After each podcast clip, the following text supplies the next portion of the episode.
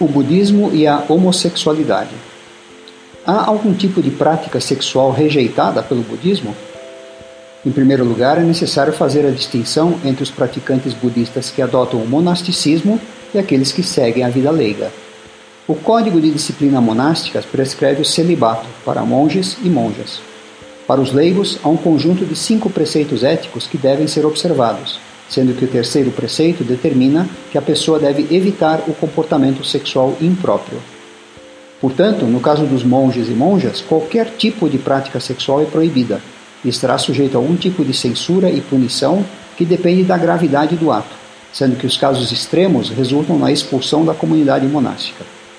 No caso dos leigos, determinar se o terceiro preceito está sendo observado ou não é uma situação um pouco mais complexa, visto que depende da interpretação do que seria um comportamento sexual impróprio.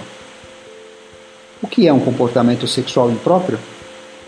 Para entender se um determinado comportamento sexual é impróprio, é necessário, é entender o critério empregado no budismo para fazer julgamentos éticos. O Buda recomendou três critérios ao fazer julgamentos morais.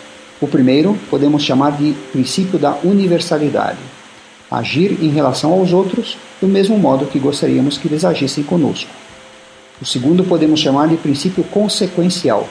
Para determinar se um comportamento é benéfico ou prejudicial, é necessário avaliar as consequências, tanto no agente como no paciente, ou seja, um comportamento que cause algum tipo de dano, quer seja no agente ou no paciente, deve ser evitado.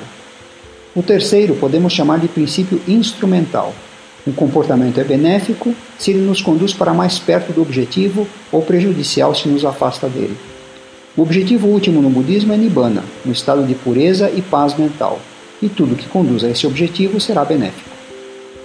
Essa abordagem utilitária em relação à ética fica ainda mais clara ao observarmos que o Buda usava muito, com muito mais frequência os termos benéfico ou hábil e seu oposto prejudicial ou inábil no lugar de bom ou mal.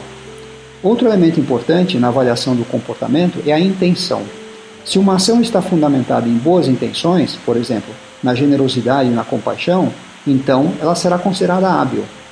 Portanto, avaliar o comportamento no budismo requer mais do que simplesmente obedecer a certas regras ou mandamentos.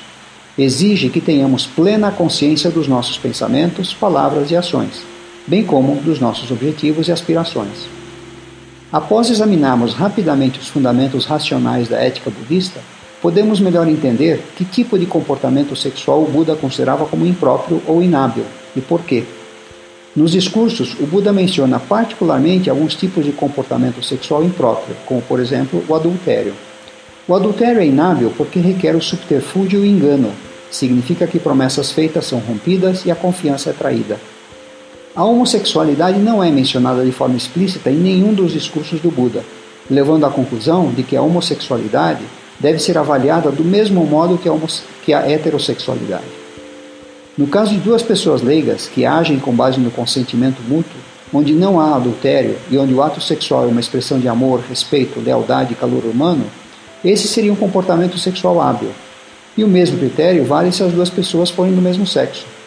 Do mesmo modo, a promiscuidade, libertinagem e a desconsideração dos sentimentos dos outros fazem com que um ato sexual seja inábil, quer seja heterossexual ou homossexual. Todos os princípios empregados para avaliar uma relação heterossexual também são válidos para avaliar uma relação homossexual. No budismo podemos dizer que não é o objeto do desejo sexual, sexual que determina se um ato sexual é inábil ou não, mas na verdade a qualidade das emoções e intenções envolvidas. Há alguma objeção do Buda com relação ao casamento do mesmo sexo? A resposta é não. Na coleção de discursos do Buda não há nenhuma objeção desse tipo. Para ser mais exato, o Buda nem apoiava e tampouco se opunha ao casamento entre pessoas do mesmo sexo. Isso então quer dizer que o budismo é mais tolerante em relação aos homossexuais? A realidade prática nas sociedades tradicionais budistas é que não há muito apoio para ideias liberais e os estudos filosóficos das escrituras budistas têm influência reduzida na cultura popular. Os direitos humanos desses países sempre receberam pouca atenção, e a cultura está enraizada na interpretação popular da lei de karma que tende a ver karma como um processo linear, próximo do fatalismo. É comum os monges instruírem seus discípulos, leigos, a enxergar o mundo sob uma ótica fatalista, isto é, que cada pessoa nasce para pagar os seus pecados. De acordo com essa interpretação, a homossexualidade, bem como as demais práticas sexuais consideradas como depravadas, tem origem no desrespeito ao terceiro preceito em vidas passadas. E por isso, as pessoas têm de pagar nesta vida por essas ofensas cometidas em vidas passadas. E sendo assim, elas merecem o tratamento que recebem na sociedade. Esse tipo de crença gera um sistema de valores extremamente conservador. Algumas vezes o Buda aconselhava evitar um certo tipo de comportamento, não porque fosse inábil do ponto de vista ético, mas porque colocaria a pessoa em divergência com as normas sociais ou porque poderiam sujeitá-la a sanções legais. Nesses casos, o Buda dizia que evitar esse tipo de comportamento livraria a pessoa da ansiedade e embaraço causado pela desaprovação social e o medo de ações punitivas. Em determinadas situações sociais, esse seria o caso em relação à homossexualidade. Nesses casos, o homossexual tem que decidir se irá se submeter àquilo que a sociedade espera ou se irá tentar mudar os valores sociais.